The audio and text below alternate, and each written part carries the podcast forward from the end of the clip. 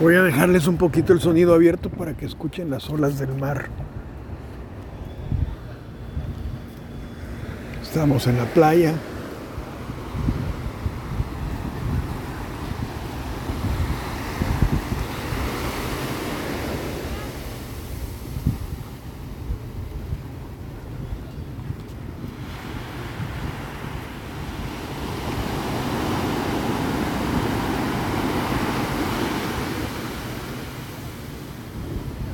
Es un ruido alucinante las olas del mar, alucinante.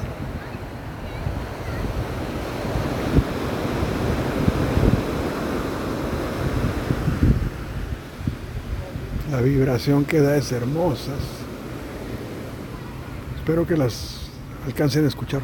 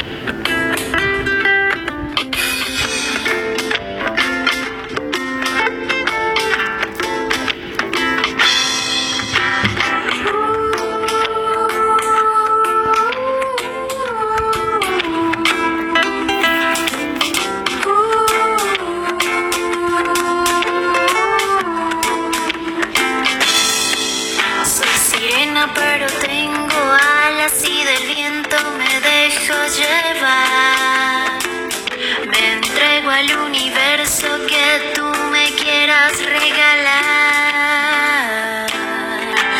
El día va fluyendo y yo me empiezo a enamorar. Me empiezo a besar, es inevitable se palpitar.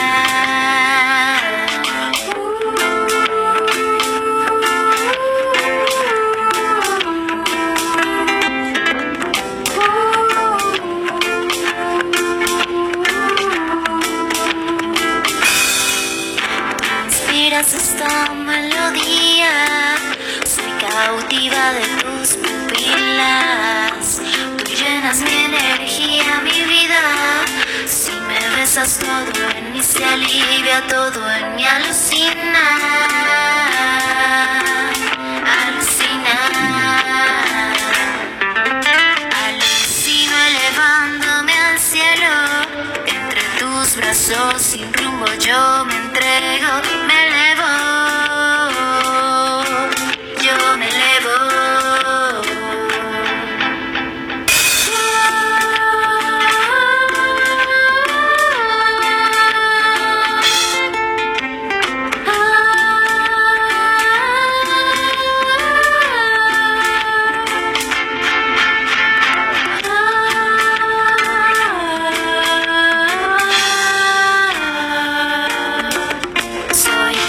soy del viento, soy tuya, soy del mar. Soy tuya, soy del viento, soy tuya, soy del mar.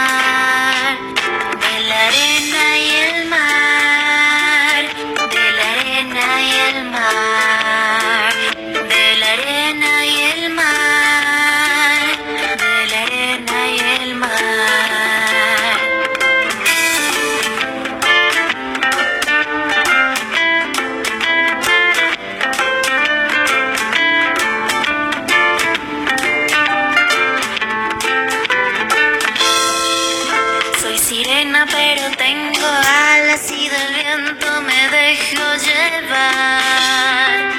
Me entrego al universo que tú me quieras regalar. El día va fluyendo y yo me empiezo a enamorar. Te empiezo a besar. Es inevitable este palpitar.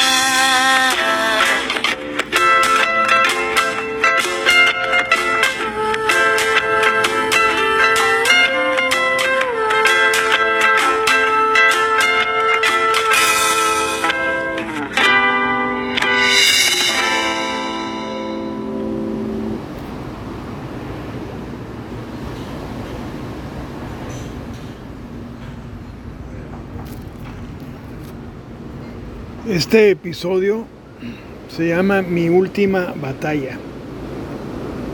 La tarea pendiente. El perdón. Karime. Aunque tengo la intención de escribir un libro sobre mi tiempo con Karime, aún no lo decreto. La palabra es poderosa, es el orden del caos, por lo cual el universo funciona.